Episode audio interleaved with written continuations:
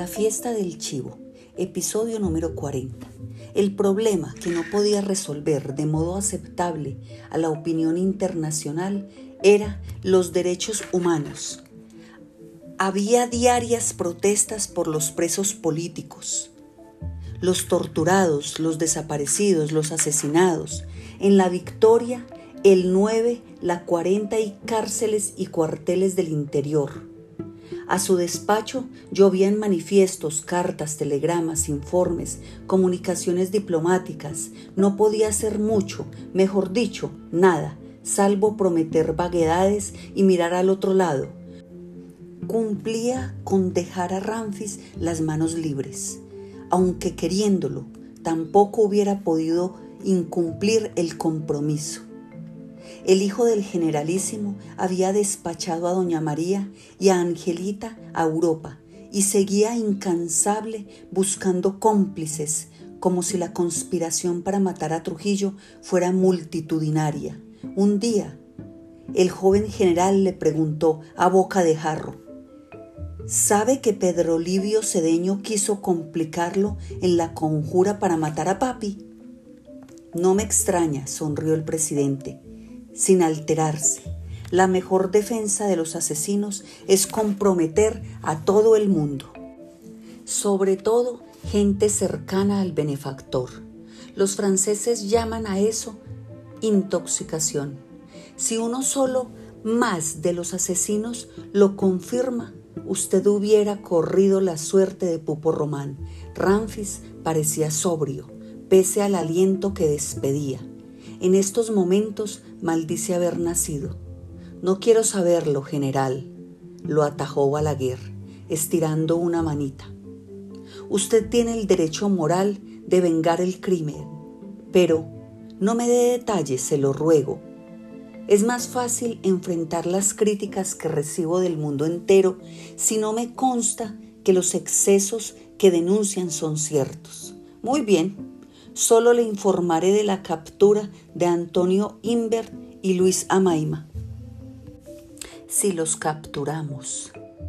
Balaguer vio que la carita de Galán se extraviaba, como siempre que mencionaba a los dos únicos participantes en el complot que no estaban presos ni muertos. ¿Cree que están todavía en el país? A mi juicio sí, afirmó Balaguer. Si hubieran huido al extranjero, habrían convocado conferencias de prensa, recibido premios, aparecerían en todas las televisiones, estarían disfrutando de su supuesta condición de héroes. Se hallan escondidos por aquí, sin duda. Entonces tarde o temprano caerán, murmuró Ramfis. Tengo miles de hombres buscándolos, casa por casa, agujero por agujero.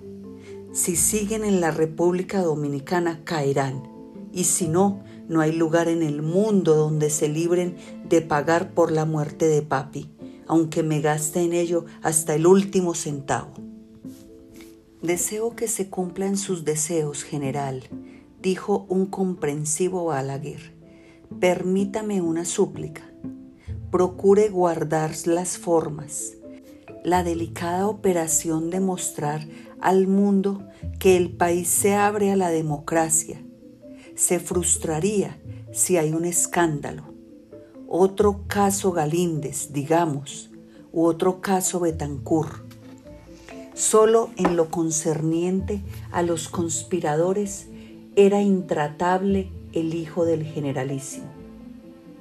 Balaguer no perdía el tiempo intercediendo por su liberación la suerte de los detenidos estaba echada, y lo estaría la de Inver y Amaima si los capturaban. Algo que, por lo demás, no estaba muy seguro que favoreciera sus planes. Los tiempos cambiaban. En efecto, los sentimientos de la multitud eran volubles. El pueblo dominicano, trujillista, a morir hasta el 30 de mayo de 1961, hubiera sacado los ojos y el corazón a Juan Tomás Díaz, Antonio de la Maza, Estrella Sadala, Luisa Maima, Huáscar Tejada, Pedro Livio Cedeño, Fifi Pastoriza, Antonio Inver y asociados, si se ponían a su alcance. Pero la consubstanciación mística con el jefe, en que el dominicano había vivido 31 años, se eclipsaba.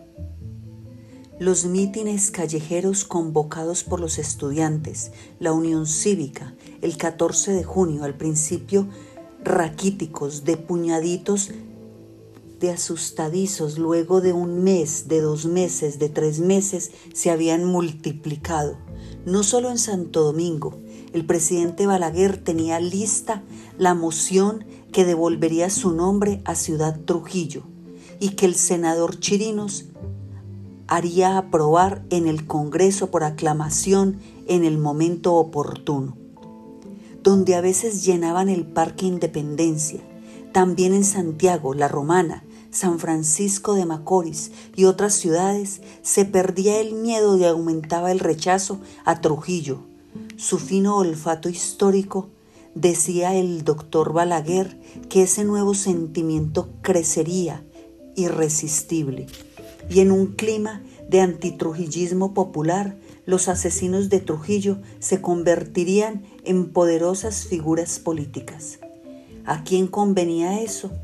Por ello, fulminó un tímido intento de la inmundicia viviente, cuando por líder parlamentario del nuevo movimiento balaguerista, vino a consultarle si creía que un acuerdo del Congreso amnistiando a los conspiradores del 30 de mayo convencería a la OEA y a Estados Unidos de que levantaran las sanciones. La intención es buena, senador, pero ¿y las consecuencias? La amnistía heriría los sentimientos de Ramfis, quien haría asesinar de inmediato a todos los amnistiados. Nuestros esfuerzos podrían hacerse agua. Nunca dejará de asombrarme lo acelerado de su percepción, exclamó el senador Chirinos, poco menos que aplaudiendo. Fuera de este tema, Ramfis Trujillo, que vivía entregado a borracheras cotidianas en la base de San Isidro, y de su casa a orillas del mar, en Boca Chica, a donde se había traído acompañada de su madre a su última amante, una bailarina del Lido de París, y dejado en aquella ciudad embarazada a su mujer oficial, la joven actriz Lita Milán.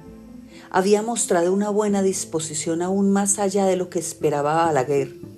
Se resignó a que se devolviera a Ciudad Trujillo el nombre de Santo Domingo y a que se rebautizaran las ciudades, localidades, calles, plazas, accidentes geográficos, puentes llamados Generalísimo, Ramfis, Angelita, Radamés, Doña Julia o Doña María y no insistía en que se castigara demasiado a los estudiantes subversivos y vagos que destrozaban las estatuas, placas, bustos, fotos y letreros de Trujillo y familia en calles, avenidas, parques y carreteras.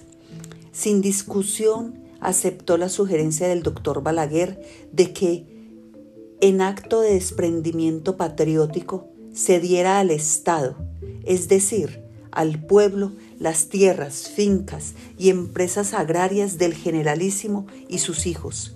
Ramfis lo hizo en carta pública.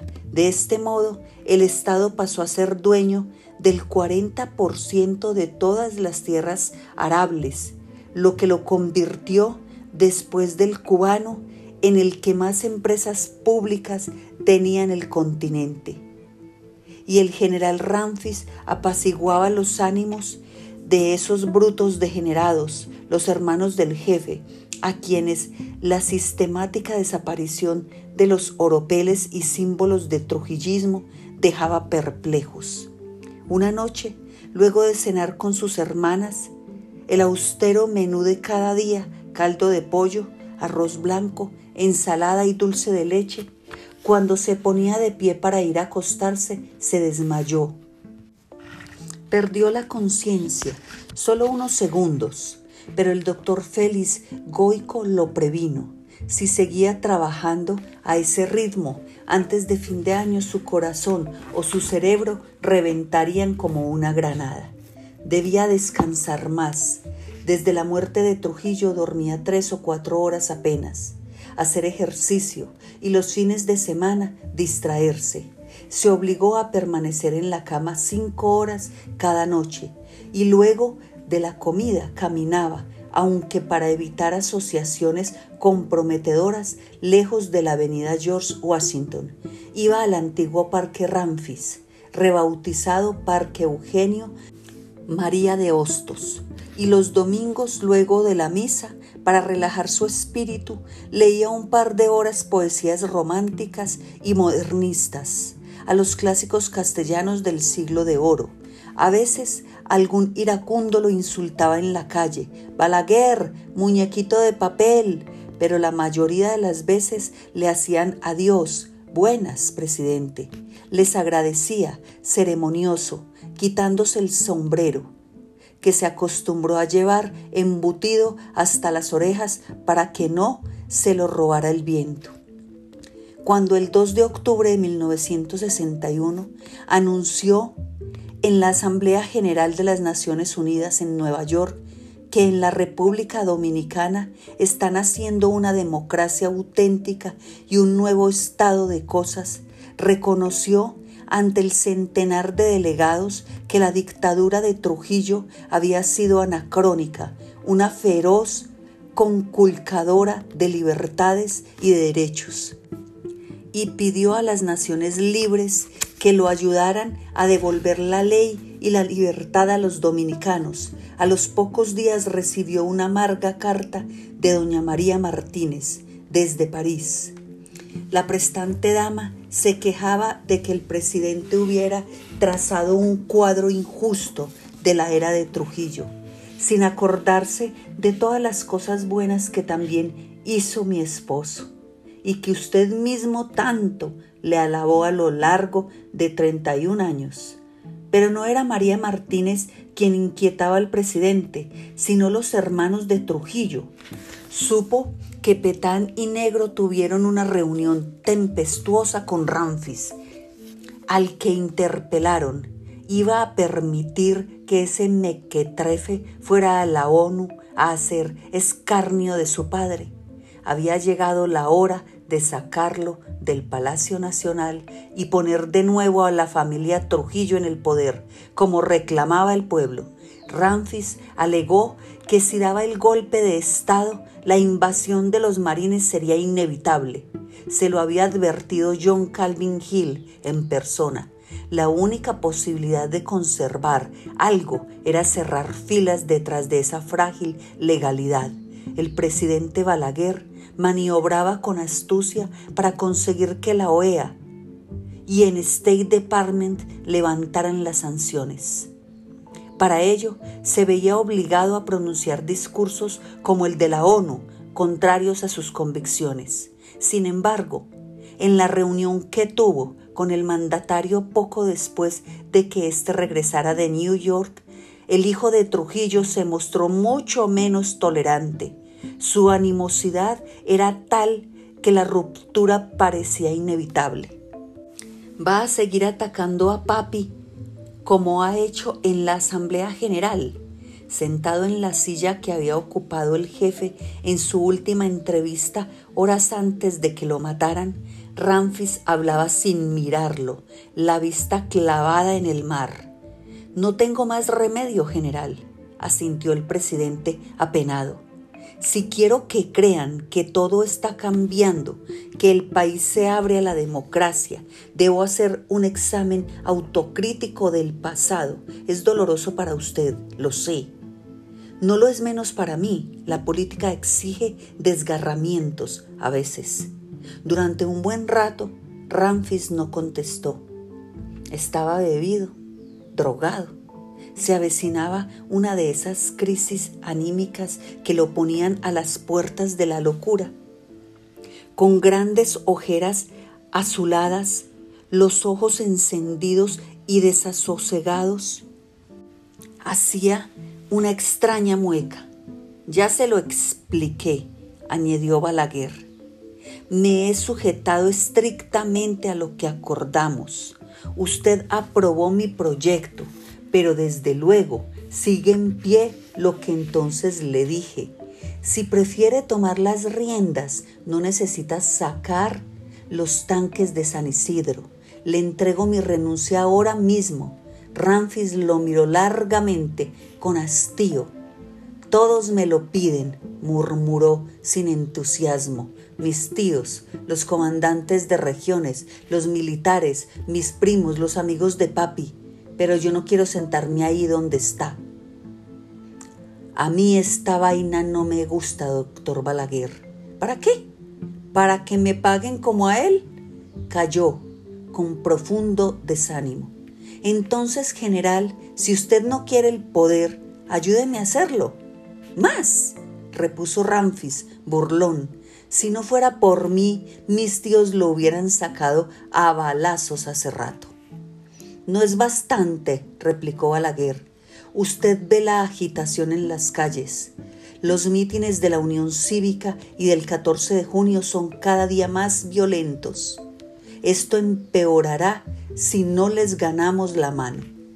Volvieron los colores a la cara del hijo del generalísimo. Esperaba con la cabeza avanzada, como preguntándose a sí mismo si el presidente se atrevía a pedirle lo que sospechaba. Sus tíos deben irse, dijo suavemente el doctor Balaguer.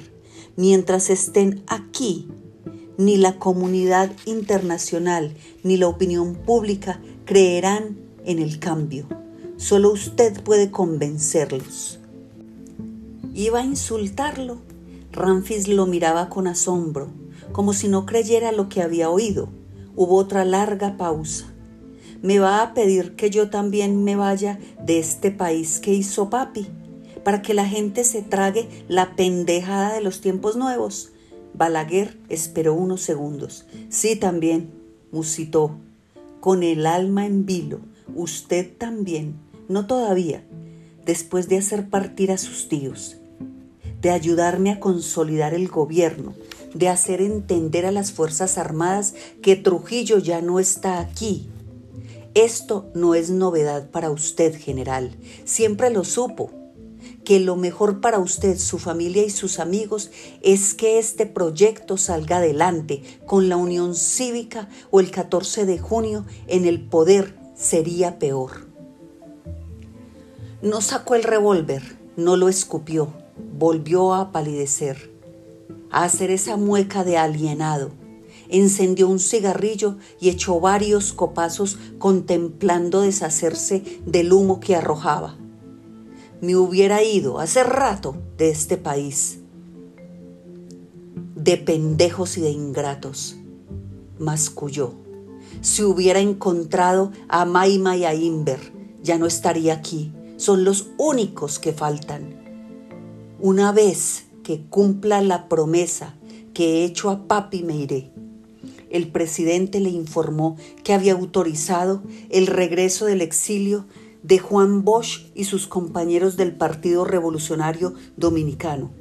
Le pareció que el general no escuchó sus explicaciones de que Bosch y el PRD se enfrascarían en una lucha despiadada con la Unión Cívica y el 14 de junio por el liderazgo del antitrujillismo, y que de este modo prestarían un buen servicio al gobierno, porque lo verdaderamente peligroso eran los señores de la Unión Cívica Nacional, donde había gente de dinero y conservadores con influencias en Estados Unidos, como Severo Cabral.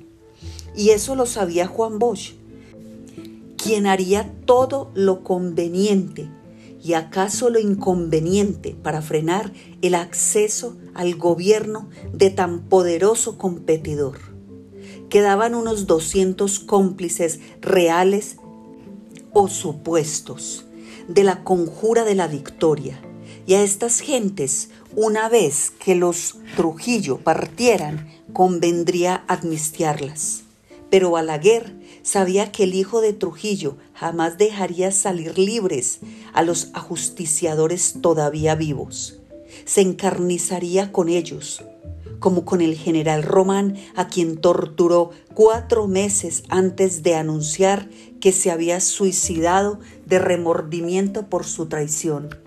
El cadáver nunca fue hallado, y con Modesto Díaz, a quien, si seguía vivo, debía estar maltratando todavía, el problema era que los presos, la oposición los llamaba ajusticiadores, afeaban la nueva cara que él quería dar al régimen.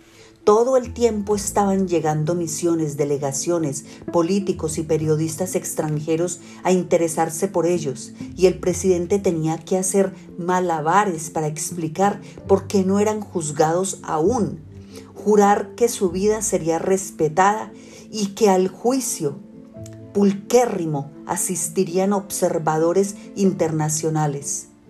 ¿Por qué no había acabado Ramfis aún con ellos como hizo con casi todos los hermanos de Antonio de la Maza, Mario Bolívar, Ernesto, Pirolo y muchos primos, sobrinos y tíos asesinados a balazos o a golpes el día mismo de su arresto, en vez de tenerlos en capilla para fermento de opositores? Balaguer sabía que la sangre de los ajusticiadores lo salpicaría. Era el toro bravo que le quedaba por lidiar. Pocos días después de aquella conversación, un telefonazo de Ramfis le trajo una excelente noticia. Había convencido a sus tíos, Petán y Negro, partirían para unas largas vacaciones el 25 de octubre, Héctor Bienvenido voló con su mujer norteamericana rumbo a Jamaica y Petán zarpó en la fragata Presidente Trujillo a un supuesto crucero por el Caribe. El cónsul John Calvin Hill confesó a Balaguer que ahora sí crecía la posibilidad de que se levantaran las sanciones. Que no demore mucho, señor cónsul, lo urgió el presidente. Cada día la República se nos asfixia un poco más. Las empresas industriales estaban casi paralizadas por la incertidumbre política y las limitaciones para importar insumos. Los comercios, vacíos por la caída del ingreso. Ramfis malvendía las firmas no registradas a nombre de los Trujillo y las acciones al portador, y el Banco Central tenía que trasladar aquellas sumas convertidas en divisas al irreal cambio oficial de un peso por un dólar a los bancos de Canadá y Europa. La familia no había transferido al extranjero tantas divisas como el presidente temía Doña María 12 millones de dólares, Angelita 13, Radamés 17 y hasta ahora Ramfis unos 22, lo que sumaba 64 millones de dólares. Podía haber sido peor, pero las reservas se iban a extinguir dentro de poco y ya no se podía pagar a soldados, maestros ni empleados públicos. El 15 de noviembre el ministro del Interior lo llamó aterrado. Los generales Petán y Héctor Trujillo habían regresado de manera intempestiva. Le rogó que se asilara. En cualquier momento estallaría el golpe militar. El grueso del ejército los apoyaba. Balaguer citó de urgencia al cónsul Calvin Hill. Le explicó la situación. A menos que Ramfis lo impidiera, muchas guarniciones apoyarían a Petán y Negro en su intento insurreccional. Habría una guerra civil de incierto resultado y una matanza generalizada de antitrujillistas. El cónsul sabía todo. A su vez, le informó que el presidente Kennedy en persona acababa de ordenar el envío de una flota de guerra procedentes de Puerto Rico. Navegaban hacia las costas dominicanas el portaaviones Valley Forge, el crucero Light Rock, buque insignia de la segunda flota, y los destructores He-Man, Bristol y Beatty. unos dos mil marines desembarcarían si había golpe. En una breve conversación por teléfono con Ramfis, estuvo tratando de comunicarse con él cuatro horas antes de conseguirlo. Este le dio una noticia ominosa. Había tenido una violenta discusión con sus tíos. No se irían del país. Ramfis les advirtió que entonces se iría él. ¿Qué va a ocurrir ahora, general? Que a partir de este momento se queda usted solo en la jaula de las fieras, señor presidente. Serio Ramfis, suerte. El doctor Balaguer cerró los ojos. Las horas, los días siguientes serían cruciales. ¿Qué pensaba hacer el hijo de Trujillo? ¿Partir? ¿Pegarse un tiro? ¿Se iría a París? a reunirse con su mujer, su madre y sus hermanos, a consolarse con fiestas, partidos de polo y mujeres en la bella casa que se compró en Newly. Ya había sacado todo el dinero que podía. Dejaba algunas propiedades inmuebles que tarde o temprano serían embargadas. En fin, eso no era problema. Lo eran las bestias irracionales, los hermanos del generalísimo. Comenzarían pronto a pegar tiros, lo único que hacían con destreza. En todas las listas de enemigos por liquidar que según Vox Populi había confeccionado Petán, Balaguer figuraba a la cabeza. De modo que, como decía un refrán que le gusta citar, había que vadear este río despacito y por las piedras. No tenía miedo, solo tristeza de que la exquisita orfebrería que había puesto en marcha se estropeara por el balazo de un matón. Al amanecer del día siguiente, su ministro de Interior lo despertó para informarle que un grupo de militares había retirado el cadáver de Trujillo de su cripta en la iglesia de San Cristóbal. Lo trasladaron a Boca Chica, donde frente al embarcadero privado del general Ramfis estaba atracado el yate Angelita. No he oído nada, señor ministro, lo cortó Balaguer. Usted no me ha dicho nada tampoco. Le aconsejo que descanse unas horas. Nos espera un día muy largo. En contra de lo que le aconsejó al ministro, él no se entregó al descanso. Ramfis no partiría sin liquidar a los asesinos de su padre, y este asesinato podía echar por los suelos sus laboriosos esfuerzos de estos meses para convencer al mundo de que, con él en la presidencia, la República estaba volviéndose una democracia, sin la guerra civil ni el caos temidos por Estados Unidos y las clases dirigentes dominicanas. Pero, ¿qué podía hacer? Cualquier orden suya relativa a los prisioneros que contradijera las de Ramfis sería desobedecida y pondría en evidencia su absoluta falta de autoridad con las Fuerzas Armadas.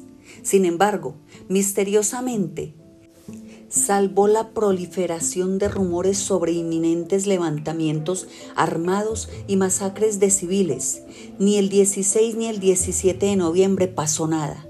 Él siguió despachando los asuntos corrientes, como si el país gozara de total tranquilidad.